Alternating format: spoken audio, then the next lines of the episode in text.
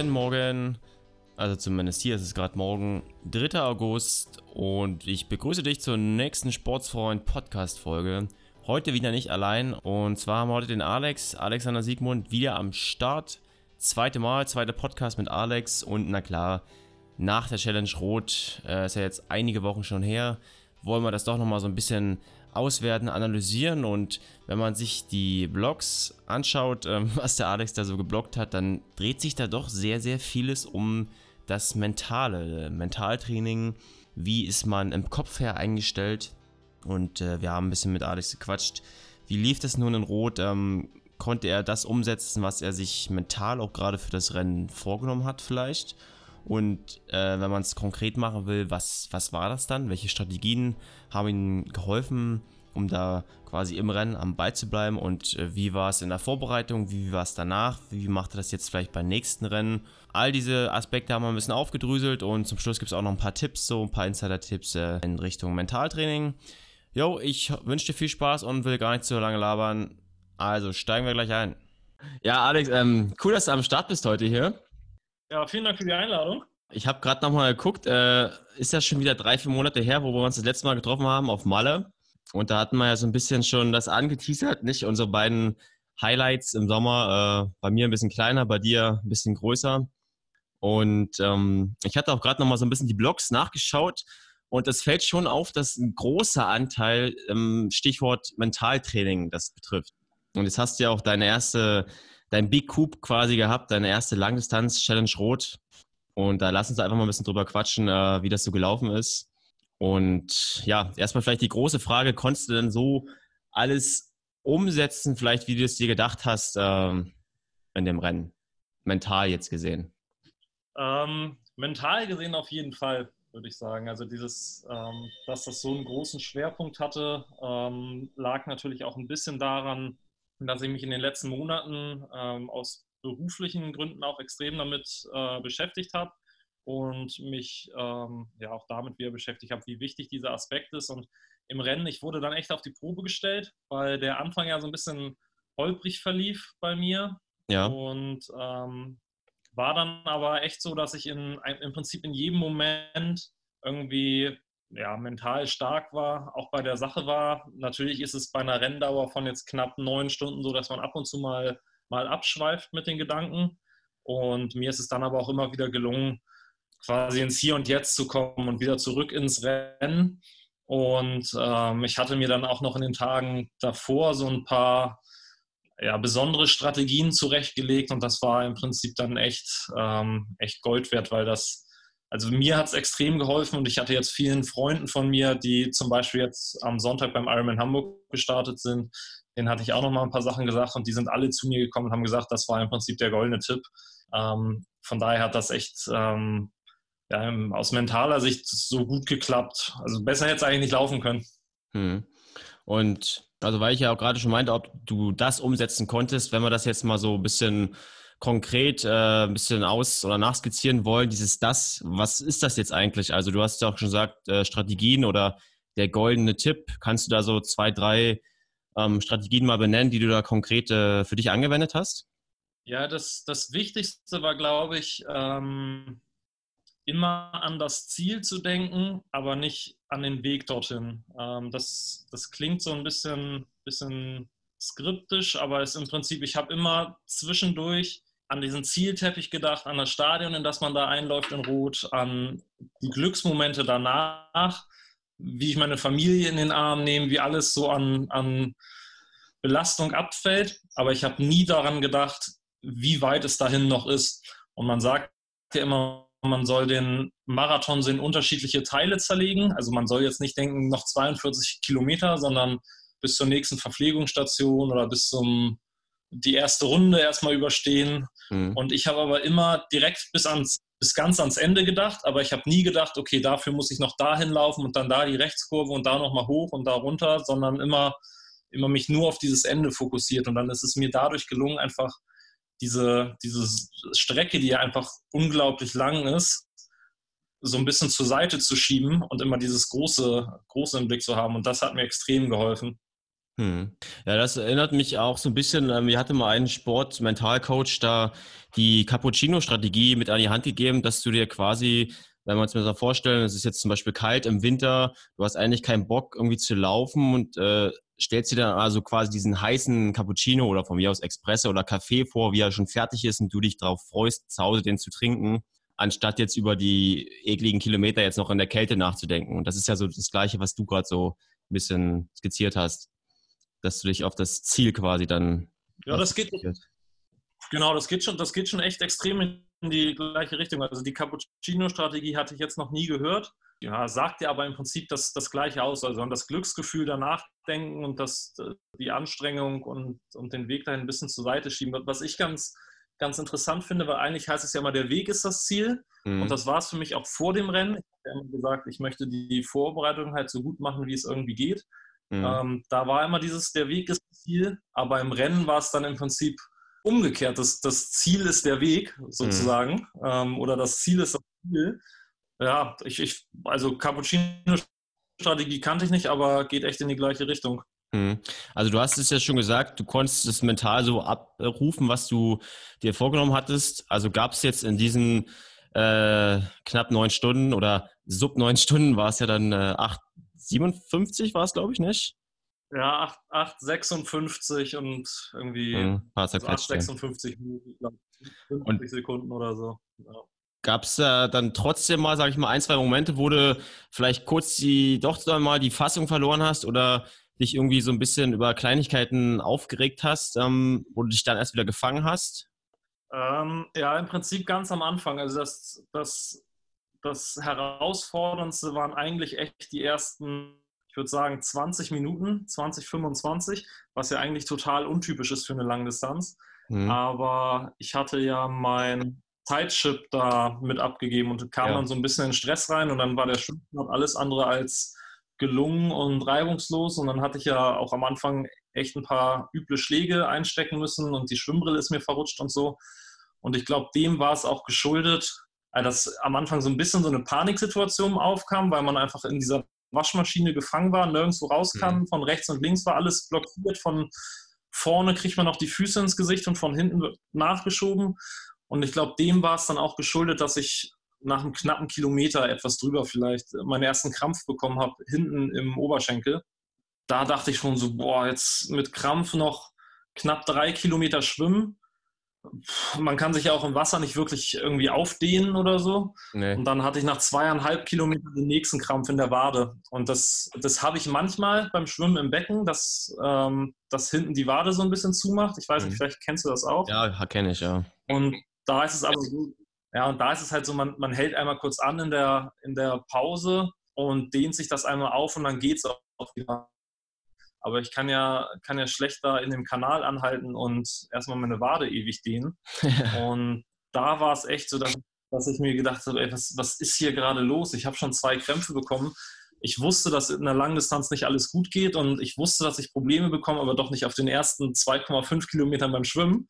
Ja. Und das war so, dass ich mich da auf jeden Fall beruhigen musste und da haben meine Gedanken schon gekreist ähm, und das war wirklich so das, das Schwierigste glaube ich, mhm. fast am ganzen Tag. Also natürlich wird es hinterher dann körperlich extrem, extrem anstrengend, aber das war einfach so eine, da, da ist so viel Unplanmäßiges passiert in den ersten Minuten.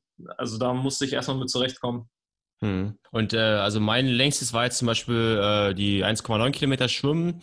Und ähm, da ist man ja dann auch schon eine Weile im Wasser. Ähm, und wie ist das jetzt bei dir gewesen? Gerade auch, weil es ja das große Highlight war. Denkst du dann bewusst über irgendwas nach? Zum Beispiel hast du dann dir so gedacht, so wow, jetzt ist es gerade wirklich soweit, ich bin mittendrin oder also auch gerade nach deinem Krampf dann zum Beispiel, hast du dann einfach nur geguckt, dass du da irgendwie durchkommst ähm, und warst quasi in so einer Blase drin, so einer gedanklichen Blase? Also beim Schwimmen war es so, dass ich froh war, als das endlich zu Ende war, muss ich zugeben. Ähm, zum einen, weil es natürlich sowieso meine Schwäche ist und dann mit diesen ganzen Zwischenfällen und dann bin ich aufs Rad gestiegen und hatte relativ schnell Betreuer an der Strecke, die da auf der Brücke standen. Und dann dachte ich mir so, okay, das ist, jetzt geht mein Tag los und auf den habe ich hin trainiert. Was äh, mich nochmal interessieren würde jetzt, wenn wir nochmal davor gehen, du hast ja nur noch wirklich ähm, einige Blogs bei mir geschrieben auf, meinem, äh, auf meiner Website und du hast ja auch gesagt, dass einige dann auf dich zugekommen sind und Tipps haben wollten. Wie war das für dich so der Austausch mit den anderen? Hatte ich das auch so ein bisschen vielleicht abgelenkt, äh, dass du nicht zu eindimensional dann deinen eigenen Kreisen da quasi gefahren bist? War das so auch so ein bisschen, äh, ja, dass du da mal rausgekommen bist aus deinen eigenen Kreisen und so ein bisschen dich ablenken konntest durch den Austausch mit den anderen Sportlern? Du meinst jetzt vor meinem Rennen sogar? Ja, genau. Also davor so der Austausch. Ja, also ich, ich glaube, es hat insofern geholfen, als dass man dieses, dieses Rennen aus ganz vielen unterschiedlichen Perspektiven gesehen hat. Man kriegt einfach so viele unterschiedliche Geschichten mit und versucht natürlich zu reflektieren, wie wäre es in dem Moment für mich gelaufen.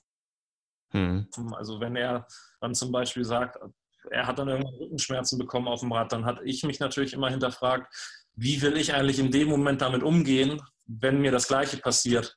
Von daher hat es mir, glaube ich, insofern geholfen, als dass ich ähm, also extrem viele Szenarien kennengelernt habe, extrem viele Geschichten gehört habe und natürlich aber auch extrem viele Lösungswege ähm, ja, kennengelernt habe und, und von anderen Athleten gehört habe, wie die bestimmte Situationen bewältigt hatten und auch von ein paar echt guten ähm, Athleten, auch teilweise von Profis gehört haben, was das Besondere überhaupt an so einer Langdistanz ist. Und ich glaube, ähm, ja, das, das hilft einem schon, weil man nicht seinen, nur seinen Weg hat und seine Sichtweise, wie wird es denn laufen, sondern von unterschiedlichsten Seiten das herangetragen bekommt und man irgendwie ganzheitlicher auf jeden Fall vorbereitet ist. Also das fand ich extrem spannend und hat, glaube ich, auch geholfen.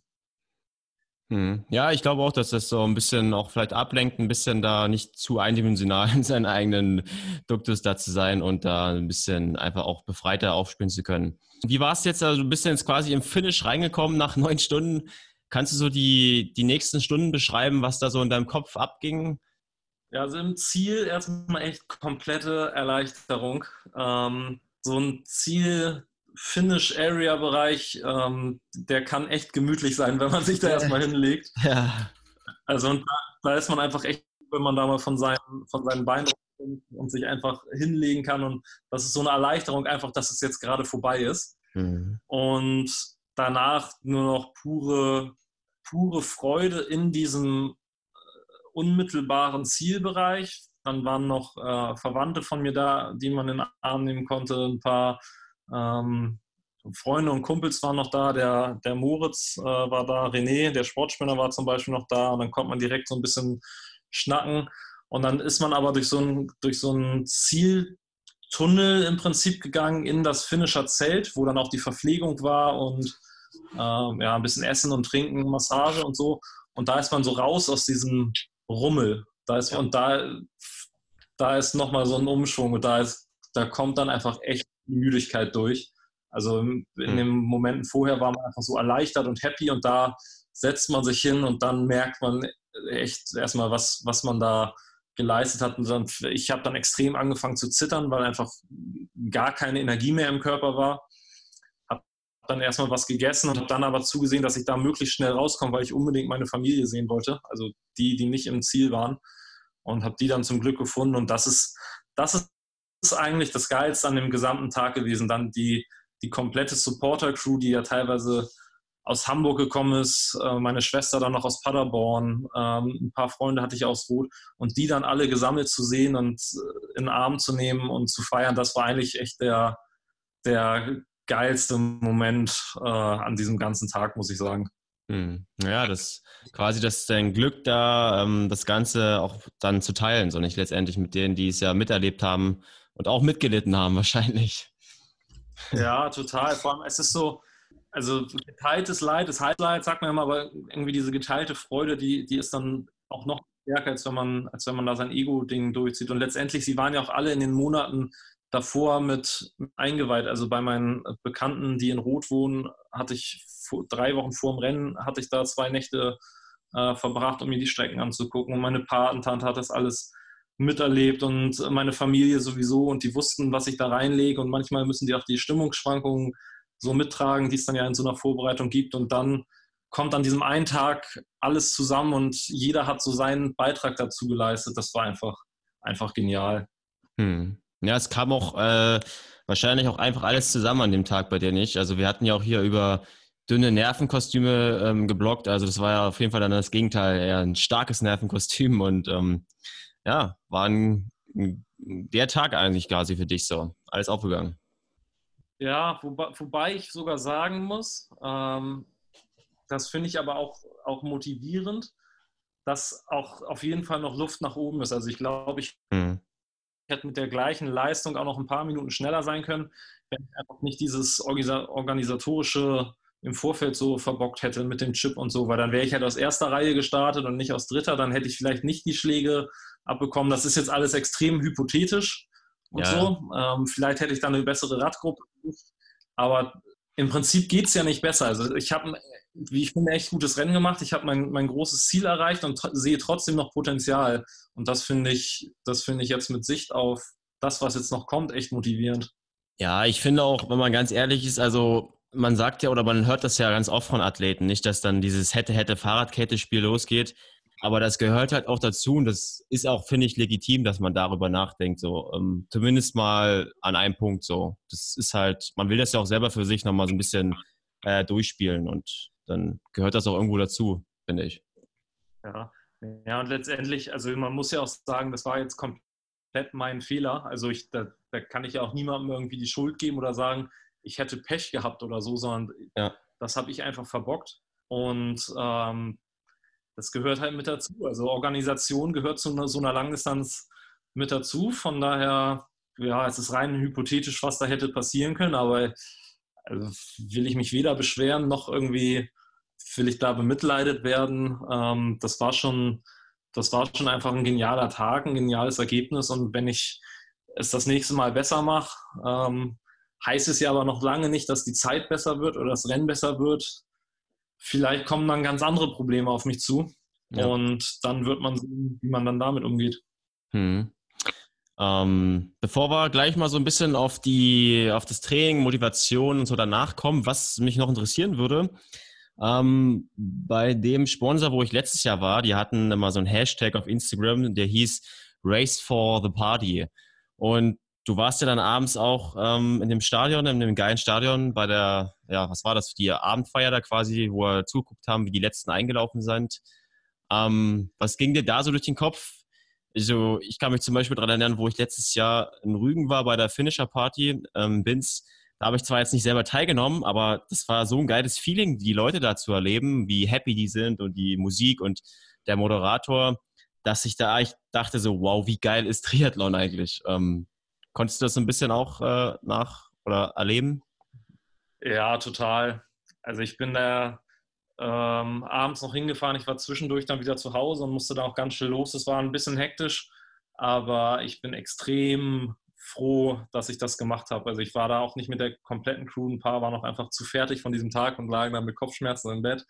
so. Aber das, also das kann rot einfach. Also das, das, das haben die schon echt wahnsinnig gemacht. Und dann ist natürlich, ist es mittlerweile auch dunkel und jeder hat solche Knicklichter in der Hand mhm. und irgendwann Wunderkerzen und was du sagst mit und Lichtershow. Und also allein, was da noch für Leute in dieses Stadion kommen und was das für eine, also ich, da wird einfach jeder noch gefeiert, der da reinkommt. Und dann, da kamen teilweise Leute im Rollstuhl rein und äh, da kamen Leute rein ähm, mit einer kompletten Feuerwehrausrüstung, die wahrscheinlich allein 30 Kilo wiegt. Und da kommen äh, Leute rein, die hatten echt große Schicksalsschläge erlitten und das setzt alles auch nochmal so in Relation. Also man, ja. man neigt ja immer dazu, sich über Sachen zu beschweren und ähm, so Zeiten gegeneinander aufzuwiegen. Und in den Momenten denkst du halt, das ist alles eigentlich Kindergeburtstag, sondern es geht halt um, um was viel Größeres als irgendwie eine persönliche Bestzeit oder so. Natürlich ist das wichtig für einen persönlich, aber eigentlich geht es eher darum, irgendwie seine persönliche Grenze zu verschieben und ob die halt bei neun Stunden ist oder bei zwölf oder bei, bei überhaupt ankommen, ähm, das, ist dann, das ist dann in dem Moment egal. Und dann mit diesem Feuerwerk, man fängt halt einfach so ein bisschen das, das Träumen an. Und ja, es, man, man, man hat einfach einen ganz anderen Blick in dem Moment auf, auf die Dinge und schiebt so persönliche Rekorde zur Seite, sondern man, man freut sich einfach mit jedem, der da in dieses, in dieses Stadion eingelaufen kommt und feiert die Leute ab. Und Ich glaube, der, der Felix Walkshöfer hat Rot mal als Traumfabrik bezeichnet, wenn ich das gerade ähm, richtig im Kopf habe. Und das ist es auf jeden Fall. Also das kann ich nur jedem empfehlen, da mal hinzugehen und einfach zwei Stunden das Ganze zu genießen. Hm. Ja, total. Also selbst ich habe ja hier wirklich bestimmt auch zwei Stunden am Livestream gehangen abends und hatte auch regelmäßig Gänsehaut, äh, weil das halt auch ja schon selbst durch den Livestream so geil eingefangen wurde. Ähm, ja, dass da so ein bisschen das Feeling schon rüberkam. Ich hatte ja so das, das hm. erste Mal Tränen in den Augen vor dem Rennen. Äh, das war morgens 20 Minuten vor dem Schwimmstart, dass ich nochmal an den Zaun gegangen bin von der Wechselzone und meine ganze Familie in den Arm genommen habe. Und selbst da ist es schon so, die Sonne ist schon aufgegangen, das Wetter war gut, die, es war so eine ganz positive Grundstimmung. Alle sind nervös und angespannt, aber einfach irgendwie happy, dass jetzt dieser Tag ist. Mhm. Und dann wird Musik gespielt und ich hatte meine Patentante dann in den Arm genommen und die war komplett in Tränen aufgelöst. Okay, scheiße. Und dann, dann, musste ich, dann musste ich erstmal mitheulen, ja. eine Runde, bis ich gesagt habe, ey, ich starte jetzt gleich, ich muss so ein bisschen in Rennstimmung kommen. Aber das ist halt dieses, das kommt wahrscheinlich über einen Livestream auch schon rüber und ich hatte mir jetzt neulich auch noch mal Handy-Videos angeguckt vom Schwimmstart, aber das, also da persönlich zu sein, das ist einfach, ja, es geht irgendwie nicht nur um den Sport, sondern es geht um irgendwas, um was viel Größeres. Hm. Das ist jetzt auch so meine Überlegung gewesen, auch weil wir auch schon davor so ein bisschen gequatscht haben, so jetzt nach dem Highlight, dass es halt irgendwas Größeres geht oder um das Ganze und nicht nur um irgendeine Zeit vielleicht. Und ich habe mich auch gefragt, so, woran liegt es jetzt eigentlich oder was ist jetzt der Grund, dass man sagt, hey, ähm, das war jetzt irgendwie ein Mega-Event und vor allem auch, was ist jetzt der Grund, ob man jetzt danach nicht, es gibt ja zwei so Spiele, einmal du bist voll motiviert und in so einem Hoch oder du bist so depressiv in so einem Tief quasi nach deinem Event. Und äh, was, was würde mich mal deine Meinung interessieren? Was denkst du, woran liegt es dann, dass man entweder äh, voll motiviert ist oder eher so in so einem kleinen Loch hängt? Ja, also es ging mir sogar ein bisschen genauso, wobei das jetzt sich auf eine Woche beschränkt hat, wo ich echt im, im richtigen Loch war. Ähm, ich glaube, es hängt dann extrem viel von der Eigenmotivation ab, warum man das Ganze macht. Also macht man diesen Sport, um zu sagen, man will einmal so ein Event finishen. Ich glaube, dann ist die Motivation danach relativ ausgelöscht und dann kommt man schnell in dieses Loch. Oder man sagt, ich mache den Sport, um eine persönliche Bestzeit aus, aufzustellen. Und wenn man dann das auch geschafft hat, dann ist die Motivation, glaube ich, auch erstmal weg. Äh, bei mir ist es halt so, ich mache das Ganze, weil ich es wirklich liebe. Also ich liebe es, draußen in der Natur zu sein und Sport zu machen, mich zu bewegen. Von daher hatte ich jetzt nicht das ganz große Problem, beziehungsweise halt nur für eine Woche, für zehn Tage vielleicht, wo die Motivation weg war. Und ich glaube, das andere, was da eine ganz große Rolle spielt, ist, dass man sich neue Ziele setzt bei mir war es dann, dann so, ich, ich habe jetzt noch äh, zwei Mitteldistanzen geplant, die jetzt am Wochenende losgehen. Und da ist es natürlich schon schwer, nach so einem Highlight, wie Rot nun mal ist, zum einen natürlich von der Streckenlänge, also es ist eine Langdistanz und dann auch noch, ja, nicht irgendeine Langdistanz, sondern also mit die traditionsreichste, die es gibt. Und danach diesen Umschwung zu schaffen und zu sagen, so, jetzt volle Konzentration auf den und den Triathlon und ähm, irgendwie eine in An- und Abführung Wald- und Wiesenveranstaltung, mhm. ähm, da die Motivation zu finden. Ich glaube, das ist gar nicht so leicht, weil man hat halt ein Jahr investiert für dieses eine Riesending und dann den Schalter umzulegen. Ja, habe ich auch jetzt die Erfahrung gemacht, ist schwer, aber ich glaube, mit der richtigen ja, intrinsischen Motivation ähm, ist auch das irgendwie möglich. Aber ich glaube, auch da braucht es ähm, die richtigen Beweggründe, warum man das Ganze macht. Ja, auf jeden Fall. Also genau, das Wort hatte ich nämlich auch gerade im Kopf, so intrinsische Motivation. Das mal als eines. Ähm, und was ich glaube auch, dass es halt wirklich auch daran geknüpft ist, wie, ähm, also klar, du gehst ja an so ein Mega-Event mit deinen Zielen irgendwo ran und hast da auch irgendwelche bestimmt Bedürfnisse, die du dir auch befriedigen willst, sage ich mal. Und es ist halt wirklich davon wahrscheinlich abhängig, inwieweit du die dann auch äh, ja, erfüllen kannst, deine Ziele oder deine Bedürfnisse nicht. Und wenn jetzt zum Beispiel beim Ötztaler so, damals bei mir am Ötztaler Radmarathon, hatte ich auch null irgendwie eine Zeit im Kopf und ähm, das war mir eigentlich egal, aber ich war halt total happy mit meinem Rennen an sich, mit der Leistung. Und vielleicht liegt es auch daran, dass man danach so dann einfach in so einem Flow weiter drin ist, wenn das Event an sich einfach super lief. Vielleicht ja. spielt das auch mit rein. Ja, ja ich, also das kann ich mir auch gut vorstellen. Bei mir zum Beispiel war es so, dass ich die erste Woche echt auf so einer, also ich war komplett auf Wolke 7 und dachte mir so, ja, Langdistanz, ey, wer sagt denn hier immer, also was erzählen die denn alle vom Motivationsloch danach? Lasst mich doch in Ruhe. Ja. Weil ich hatte echt, echt, war kurz davor am Wochenende danach schon ein Rennen zu melden, spontan, weil ich hatte ab Dienstag schon keinen Muskelkater mehr ja. und hatte halt einfach echt Bock. Also ja. ich, ich, war richtig motiviert. Und mein Trainer hatte mich immer eingefangen und meinte so, hey Alex, jetzt wart mal ab, äh, zum Wochenende hin gehen, äh, sind dann auch mal die Hormone raus aus dem Körper und ja. die Endorphine, dann warten wir ab. Und das war dann echt so, dass ab Freitag oder Samstag, also fünf bis sechs Tage nach dem Rennen, als hätte mich ein Truck überfahren. Also dann war halt echt diese, diese komplette Euphoriewelle war dann verflogen und dann war ich auch echt müde und dann kam auch dieses kleine, dieses kleine Motivationsloch dazu. Und das ist, glaube ich, auch, je größer das Event, desto, also man, man fliegt dann so hoch, aber man kann halt auch sehr tief fallen. Und ich glaube, ja, dann, dann liegt es irgendwo an einem selber, wie man da den, den Schalter umlegen kann. Ja, wie war das für dich eigentlich? Gerade nach Rot kamen ja dann auch wirklich noch die großen Events mit, mit Frankfurt dann und auch Hamburg und so. Ist das für dich dann so eine Zusatzmotivation, dass du sagst, hey, geil, jetzt kann ich mir das noch reinziehen? Oder ist das, also weißt du, du lebst halt quasi auf oder schwebst auf deiner Welle so, auf deiner Wolke und dann kommen aber die anderen und machen wieder ihr Ding und dann ist deins vielleicht so ganz schnell vergessen so? Oder ist das für dich eher so eine Motivation, so geil, jetzt kann ich mir das auch noch reinziehen? Ähm, ne, für mich war das echt eine Motivation, ähm, die Rennen anzugucken und vor allem ja auch mit einem guten Gefühl anzugucken. Ich wusste halt, ja jeden Tag, den ich im Prinzip auf der Couch verbringe, ist gut, weil man soll sich ja schonen und man soll erstmal wieder Kräfte sammeln und so. Und äh, ich habe die Rennen, muss ich sagen, auch ganz anders geguckt.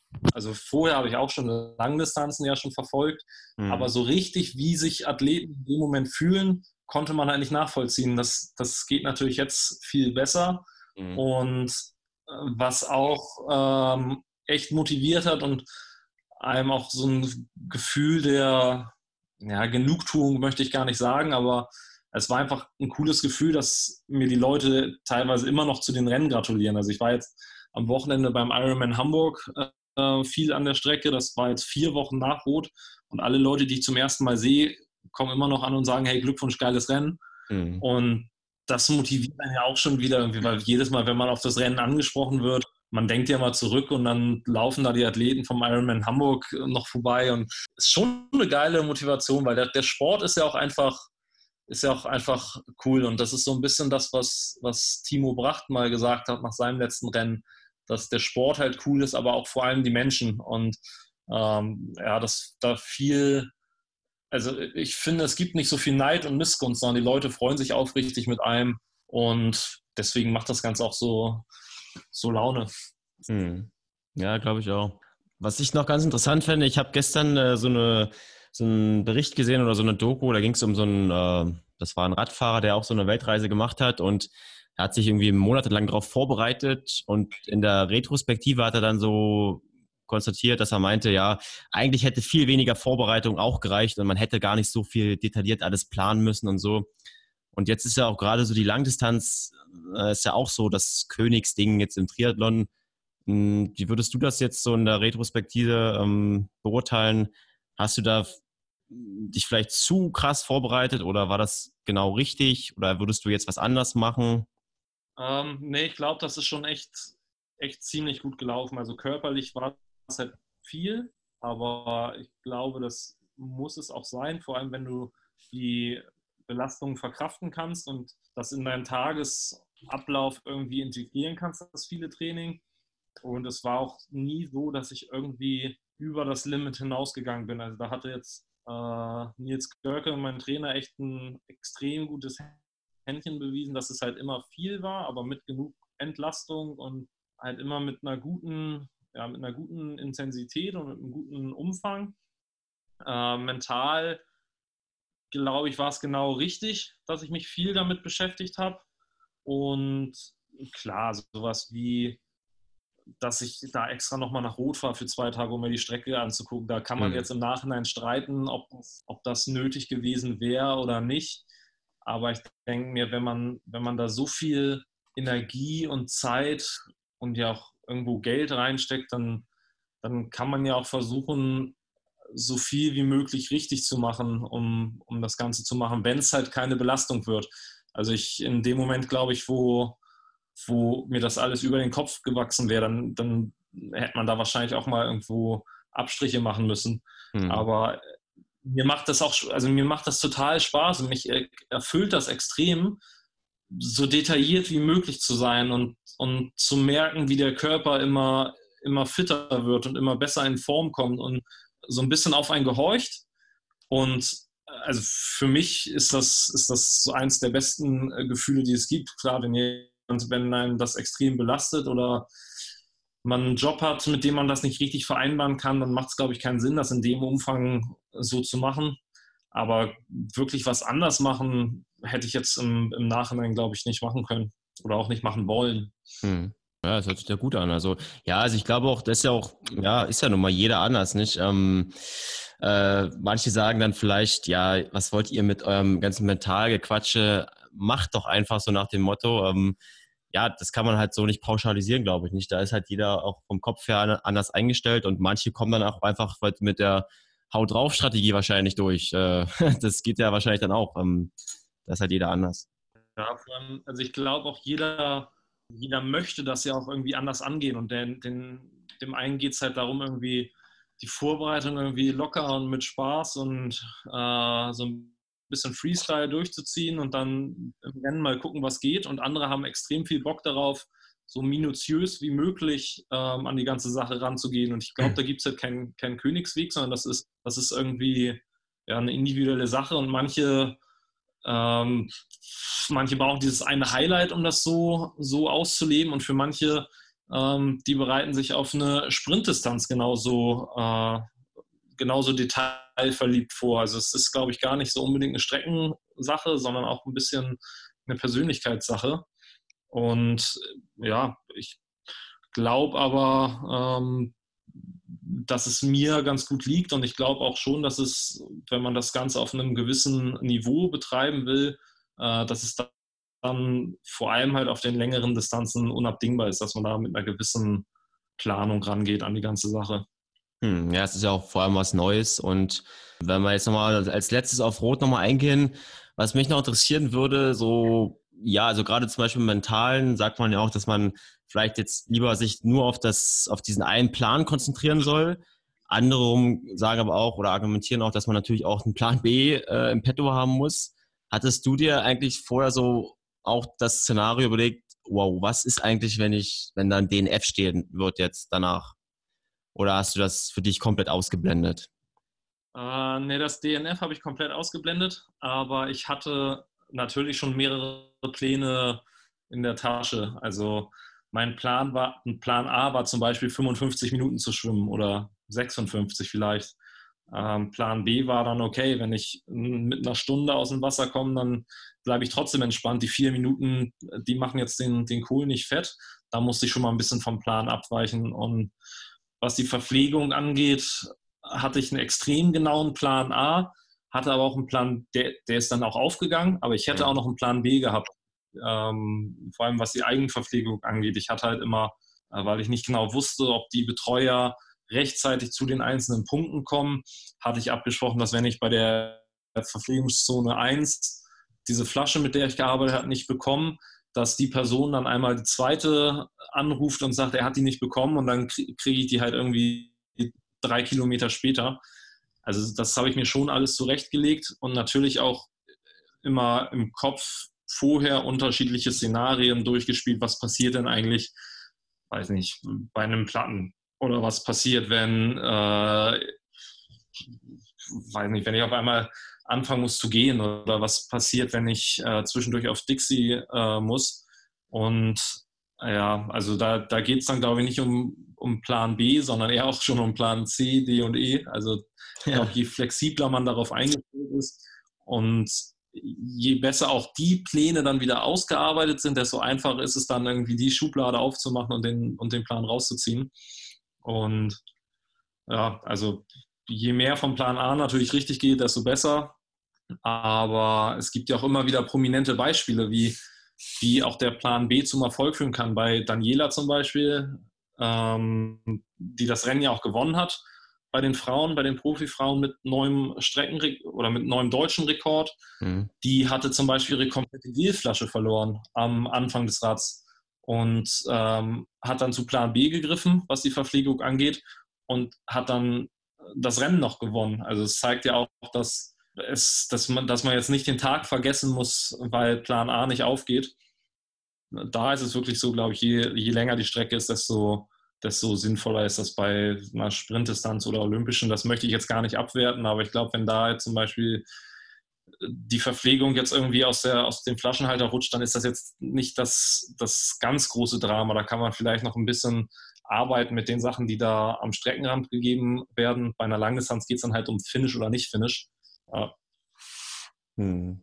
Ja, ich denke mal genau, das sagst du es ja schon, nicht? mit der Flexibilität, äh, auch im Kopf und gerade auch ein Stichwort auch danach dann halt, dass du halt, vielleicht ist es wirklich diese Grundmotivation, dass, wenn ich jetzt zum Beispiel bei mir überlege, mein Saisonhighlight, die Sprintdistanz, die da jetzt mehr oder weniger in die Hose ging da in Österreich, dass ich da klar schon enttäuscht war, aber irgendwie trotzdem ja jetzt nicht super mega in so einem Tief bin, ähm, weil wir zum Beispiel dann auch danach irgendwie gleich weiter irgendwie nächsten Tag schon wieder den Großglockner hoch, so weißt du, also einfach weiter irgendwie machen, weiter Sport, Triathlon, trotzdem geil, dass man diese Grundmotivation ja hat und ähm, das nicht zu engstirnig vielleicht alles sieht. Das ist leicht gesagt, aber ja, es ist halt auch nur Triathlon, also nicht das Leben. Ja, und es ist ja auch einfach so, dass in unserer Sportart ein extrem großer Anteil fällt ja einfach aufs Training. Also wir trainieren so, so, so viel und haben ja verhältnismäßig ganz wenige Rennen. Also ja. wenn man das jetzt zum Beispiel vergleicht mit einem Fußballspieler, der jedes Wochenende ein Spiel hat oder mit ja. einem Tennisspieler, der, wo das Turnier immer schon am Montag losgeht und im besten Fall bis Sonntag durchgeht.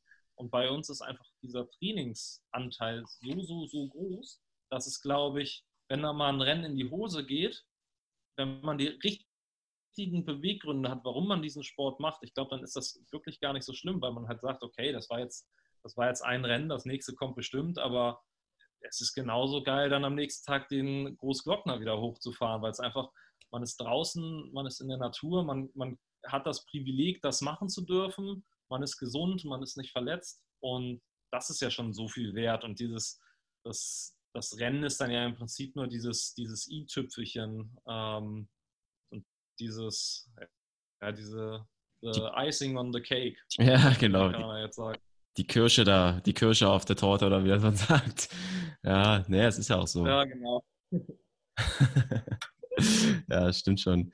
Und äh, wenn du jetzt überlegst, so, du hast, war jetzt deine erste Langdistanz, erstes richtig großes Event und da hast du doch gleich Challenge Rot ausgesucht, was ja nun wirklich einer der krassesten Triathlon-Events überhaupt ist. Ähm, brauchst du sowas? Pusht dich das noch extra oder sagst du, der Wald- und Wiesentriathlon gibt dir eigentlich genau das Gleiche so oder kann dich genauso motivieren im Zweifel?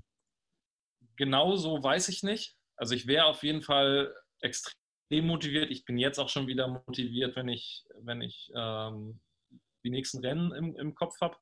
Aber für mich ist es schon so, dass, dass ja, ich möchte jetzt nicht von der großen Bühne sprechen, weil die, die große Bühne gibt es da für die Profis und das auch völlig zu Recht, aber so diese, die Größe des Events und einfach dieses, dieses Happening und man fährt halt nicht erst am Rennen morgen dahin, sondern man fährt schon zwei oder drei Tage vorher hin mhm. ähm, und dann eben auch mit der ganzen Familie oder mit, mit Supportern und so.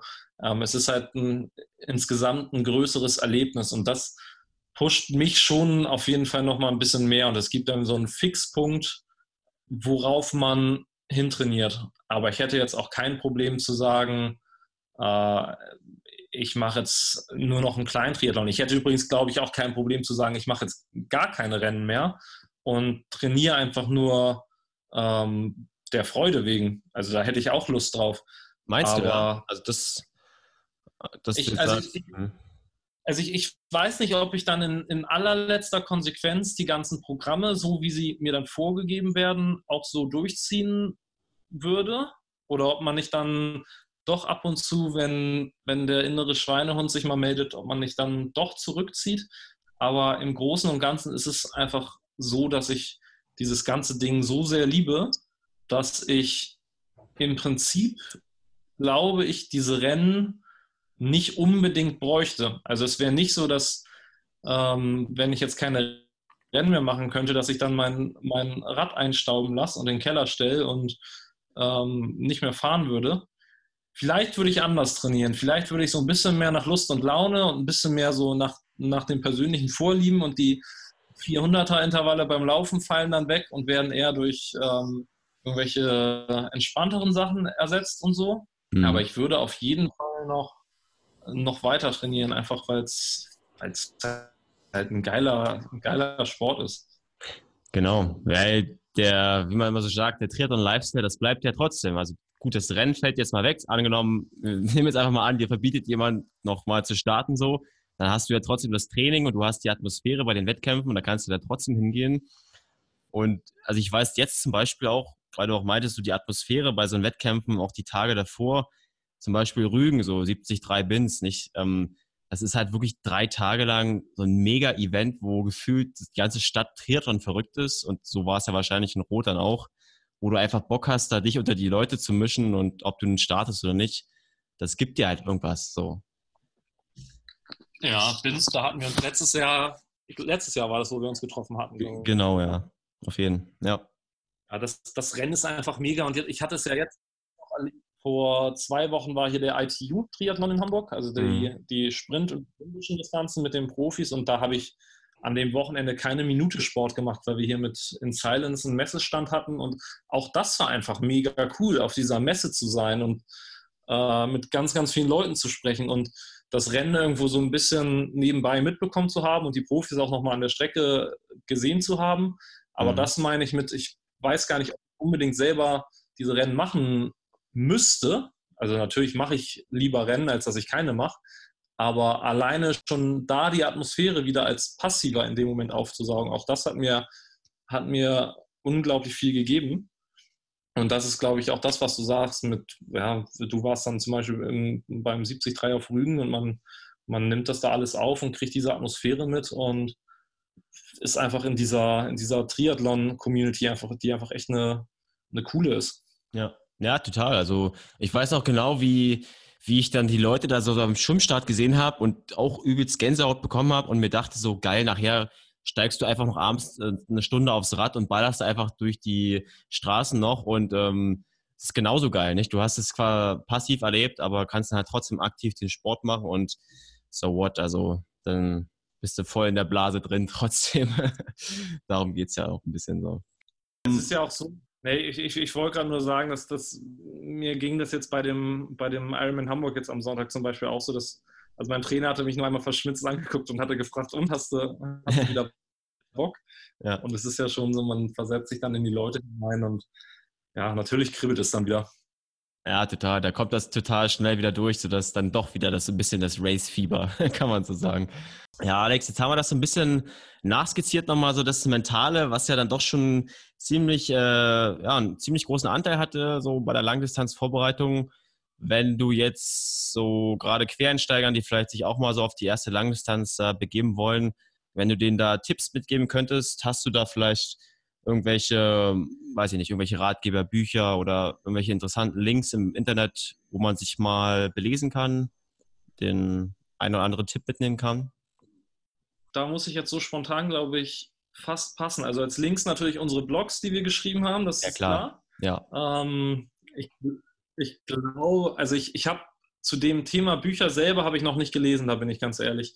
Ich habe ähm, extrem viel mich im Internet belesen und kenn, weiß da aber nicht mehr, auf welchen, auf welchen Websites das war. Ich habe mit vielen Leuten gesprochen und ich hatte teilweise halt auch schon die eine oder andere äh, Session mit professionellen Mentaltrainern, Sportpsychologen und so weiter. Und ähm, ich glaube auf jeden Fall, dass es sinnvoll ist, sich damit zu beschäftigen und dass man dann sich mal informiert, wo man die besten Infos findet und die beste Literatur oder auch einfach nur mit Leuten spricht, die das Ganze schon gemacht haben und die vielleicht da so ein, so ein Background haben. Und ich glaube schon, ja, das, macht auf jeden Fall Sinn und man wird ja auch, selbst wenn man vielleicht keine Langdistanz macht, aber ich glaube, man nimmt persönlich extrem viel mit, wenn man sich mal mit diesem Thema beschäftigt, weil man es ja auch auf andere Lebensbereiche übertragen kann. Also der Beruf ist genauso anspruchsvoll und genauso fordernd und das Privatleben vielleicht ab und zu auch mal. Und ich saß gestern Abend noch mit dem Carsten Stür zusammen, was ja der, ähm, der Gründer von Das Mittel ist, dem, dem, dem Sponsor, den ich jetzt seit Anfang der Saison habe. Und der hatte auch gesagt, dass dieses Präparat natürlich auch darauf abzielt, die entsprechenden Nährstoffe bereitzustellen, aber allein, dass die Leute sich über dieses Präparat oder durch das Präparat anfangen, sich mit diesem mentalen Bereich zu beschäftigen, ob es jetzt der Sport ist, der Hochleistungssport, vielleicht auch nur auf einem Amateurlevel oder ob es der berufliche Bereich ist oder wie man es auch immer anwendet, allein, aber allein diese Beschäftigung damit, die ist, glaube ich, schon, schon ganz viel wert. Und das Gehirn ist halt der Taktgeber und der Ratgeber und ähm, sich da ein bisschen hineinzulesen und die Zusammenhänge zu verstehen, das, das ist schon interessant, ob man es jetzt für den Sport anwenden möchte oder nicht. Ja, total. Ja, man geht da halt auch in andere Perspektiven rein. Und was ich in dem Zusammenhang, was mir noch gerade einfällt, ist halt, ähm, wir hatten es ja auch in den Blogs mal erwähnt, äh, von dem guten Herrn Frodeno, äh, eine Frage der Leidenschaft, das Buch. Da geht es ja auch viel um Mentales und, und gefühlt war das ja so ein bisschen, oder klar, wenn das so die Großen irgendwie vorleben, so ein bisschen, dass alles gesellschaftsfähig auf einmal wird, da so ein bisschen über das Mentale zu sprechen, dann war zumindest, oder ist zumindest mein Gefühl gewesen, dass da auf einmal dann doch mehr Leute drüber reden, kann aber auch nur so eine Wahrnehmung sein. Ja, nee, aber da habe ich dieselbe Wahrnehmung. Also mir ging das auch so, als dieses Buch rausgekommen ist, dass das auf einmal in aller Munde war. Und auch da zum Beispiel, das ist vielleicht sogar die erste Literatur, die ich empfehlen würde, jetzt wo du sagst, weil auch er spricht ja dieses Thema offen an. Und bei mir war es jetzt zum Beispiel so, weil er ja immer sagt, er versucht diesen Schmerz zu akzeptieren und den Schmerz quasi zum Freund machen mhm. zu lassen oder diesen, diesen Schmerz so nicht als Feind zu sehen, sondern zu sagen, hey Kumpel, da bist du jetzt und jetzt, jetzt wir beide gemeinsam. Das war ja so ungefähr das, das Zitat, was er da benutzt. Und ja. das habe ich mir zum Beispiel auch zu Nutzen gemacht. Also da habe ich genau diese Strategie angewendet und habe mich im Prinzip auf dieses letzte Stück vom Marathon gefreut. Und ich habe es in dem Moment gar nicht so bewusst wahrgenommen, aber mir haben es dann meine Betreuer im Nachhinein erzählt, dass ich all drei, an allen drei Punkten, wo das war, das war bei Kilometer eigentlich 22, 25 und 28, habe ich allen Grinsen zugerufen, geil, jetzt geht endlich Langdistanz los. Und das war so dieses, diese, ich bin halt mit so einer Freude da reingegangen, weil ich gesagt habe, dafür habe ich trainiert. Also ich, ich ja. trainiere ja nicht so lange und so intensiv und mit so viel Herzblut und Hingabe, um bis Kilometer 20 zu kommen, sondern um genau dieses letzte Stück, um das möglichst gut zu absolvieren. Und da habe ich halt nicht, ich bin nicht mit so einer Angst in die letzten Kilometer gegangen, sondern mit so einer Vorfreude, dieses geil, das, das ist es jetzt. Und das ist, glaube ich, ein Mechanismus, den Jan Frodeno beschrieben hat, aber irgendwie auf mich individuell umgemünzt. Und ja, wo du sagst, vielleicht sind solche Bücher, wo Profis von ihren Erfahrungen ähm, berichten, vielleicht ist das sogar so ein lockerer, ungezwungener Einstieg, um sich mit der Thematik zu befassen. Hm. Ja, also man, ich habe da auch super viele, gerade auf Instagram, ganz, ganz viele Posts gesehen, wo dann einfach nur die Leute, auch Triathlon verrückt, dann so das Buch halt posten und da zum Beispiel dann den Hashtag Monday Motivation oder so verwenden, nicht? Weil es eben genau darum geht, sich da ein bisschen auch motivieren zu lassen, vielleicht sogar von den Vorbildern dann. Und ja. weil du meintest, ähm, mit dem Grinsen, da muss ich auch gleich wieder an den Ötztaler denken. Äh, ich bin irgendwie acht Stunden im Rennen, äh, auch 28 Kilometer, der letzte Berg. Eigentlich die äh, pure Verzweiflung so, aber ich komme da grinsend quasi angefahren, äh, weil ich einfach irgendwie total, keine Ahnung, Endorphin überströmt bin, weil es gleich geschafft ist und ich das durchgezogen habe. Und ja, man ist da irgendwie wahrscheinlich dann in so einem Moment einfach drin. Ja, und es ist, also ich, es, es gibt, glaube ich, sogar wissenschaftliche Studien, die belegen, dass äh, wenn man grinst, dass das Schmerzempfinden dann ein bisschen eingeschränkt ist. Und ähm, es war ganz witzig, der Johannes Moldern hatte mir zwei Tage vorher geschrieben mit viel Erfolg für die erste Langdistanz und geh mit einem Grinsen daran. Äh, das wird dir bei Kilometer 30 sowieso verfliegen, aber Kilometer 35 geht es dann wieder los, weil dann bist du fast am Ziel. Und das ist ja dieses mit Spaß an der Freude. Es ist für uns alle ein Hobby. Ähm, warum nicht das Schöne daran sehen? Ja, Ja, auf jeden Fall. Und ich meine, also manche, auch noch mit uns Grinsen noch mal ganz kurz, äh, machen, manche machen das ja wirklich oder nutzen das ja bewusst nicht. Ich äh, hatte auch mal die Hana-Twins, die beiden, die äh, Anna und Lisa Hana getroffen und ähm, die sagen auch ganz klar, ja, wir benutzen das für uns, ähm, weil das eben wirklich da und da mal nachgewiesen wurde, dass das irgendwelche Endorphine freisetzen soll. Und die grinsen dann halt den ganzen Marathon durchweg. Und manche fragen sich, was sind die eigentlich bekloppt da? Warum grinsen die jetzt? Ja. Aber es bringt halt anscheinend wirklich was. Wir, wir, haben, wir haben es uns ja auch alle ausgesucht. Also keiner, ja. keiner wird gezwungen, Ironman zu machen. Aber wir machen es ja auch, weil es diese unglaubliche Herausforderung ist. Aber es sollte halt auch, es sollte mehr Spaß sein als Qual. Und äh, wenn man das dann mit einem Grinsen äh, nochmal ja, darstellen kann, warum denn nicht? Ja, auf jeden Fall. Ja, Alex, ähm, cool, dass du nochmal am Start warst. Da haben wir das noch so ein bisschen nachskizziert. Ähm, vielleicht noch ein letztes. Äh, wie es jetzt weiter? Du hast gesagt, du hast dich schon auf deine nächste Mitteldistanz schon wieder der Fokus ausgerichtet. Äh, gehst du das jetzt lockerer an? Äh, wie ist da jetzt die Vorbereitung? Ja, genau. Also ich habe jetzt am Wochenende, am Sonntag eine Mitteldistanz und den Sonntag da drauf direkt die nächste. Ich wollte das mal probieren mit zwei Mitteldistanzen ähm, direkt hintereinander. Mal gucken, mhm. ob mir das liegt oder nicht.